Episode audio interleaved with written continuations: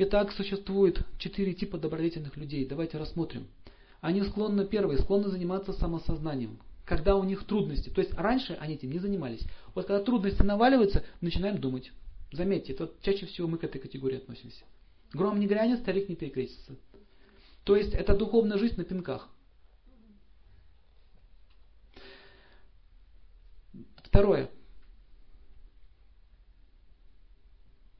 Когда у нас теряются деньги, то есть какая-то нищета на нас наваливается, это означает, что нужно больше добрых дел делать. Он тоже начинает интересоваться духовностью.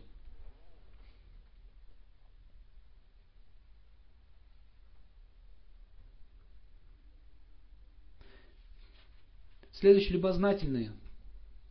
Любознательные и ищущие абсолютную истину. Вот эти типы людей, они интересуются. А есть недобродетельные люди. Первые. Доброта никогда, никогда от них не дождетесь доброты. Это те, которые сильно стремятся получить деньги, ими движет жадность. Причина ее существования – это жадность.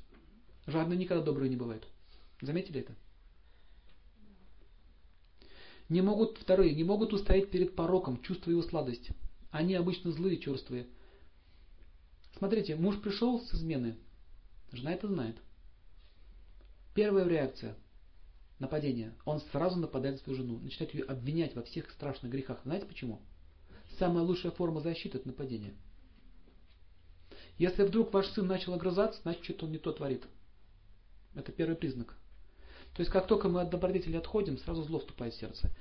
Третий. Они живут для себя. Все, кто живут для себя, не могут быть добрыми людьми значит они плохие. Не бывает середины. Либо я в центре, либо добро в центре. Четвертое. Знают, э, знающие люди, то есть ученые, которые гордятся своим знанием. Вы знаете, что во время фашистской Германии были такие ученые. Один немецкий ученый, он, он взял свою собственную дочь, э, ну, еще грудной ребенок был, и ставил на ней эксперименты. Включал электрический ток и бил ее током. И он сказал, что жизнь это всего лишь комок биологический. Это, э, это вся жизнь состоит всего лишь из биохимической массы. Поэтому какой смысл? Мы можем делать эксперименты даже на своих детях.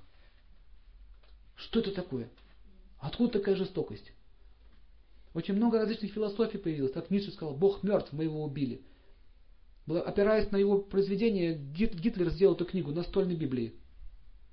Гитлер он что сделал? Он суммировал все это вместе, набрал вот эти все вот качества человеческого сознания и реализовал в жизнь. Поэтому жестокость, жестокость рождается из-за знания а, материалистичного. То есть, как, когда человек углубляется в материализм, он становится жестоким. Пишите, материалисты всегда жестокие. Я в армии однажды спорил с, с командиром, за это угодил на губвахту.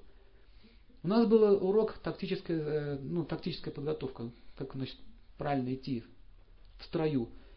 Значит так, танки позади, вы впереди. Я говорю, так людей же поубивают. Танк дороже.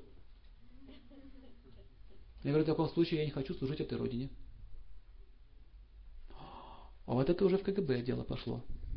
Не хочет служить своей родине. Я говорю, танк дороже. Классно, да? Отсюда жертвы. Огромные жертвы. Почему во время войны столько погибло народа? Какая разница? Это просто а солдат. Номер у него стоит, даже не имя, номер. Таким образом, материализм дает жестокость, жестокость и еще раз жестокость. Это слова самого, самого Бога. Он сказал трижды жестокость, жестокость и еще раз жестокость. Они очень жестокие люди. И они говорят, что у коровы нет души. Она плачет, когда ее на бойню тащит. Они спарывают брюхо у животного, вот теленка оттуда вытряхают. Она видит это и обливается слезами. Они их убивают. Только потому, что там очень важные, незаменимые аминокислоты. Но откуда у коровы появились в его теле незаменимые аминокислоты? Не из травы? Значит, мы можем прекрасно питаться и не мясом. Но ученые доказали, что мы должны питаться мясом. Таким образом заставляет жестокость совершать всех остальных. Поэтому в Ведах говорится, в Кали-Югу ученые будут злейшими врагами человечества. Они будут использовать науку во зло. Посмотрите, любой технический прогресс к чему сводится? Как можно лучше и эффективнее убить человека? Почему они не учат, как лечить человека? Таким образом, в Веде говорится, что материализм, материализм это всегда приводит к тяжелейшим последствиям, к войнам. Войны никогда не остановятся в материалистическом обществе. Поэтому в древние времена, в Сати-Югу, было мало войн. Очень редко. Кто-то там с ума сходил, какие-то выходки там делал, их быстро на место ставили. Нельзя сказать, что совсем не было войн в материальном мире. Все-таки этот мир, он не совсем совершенен.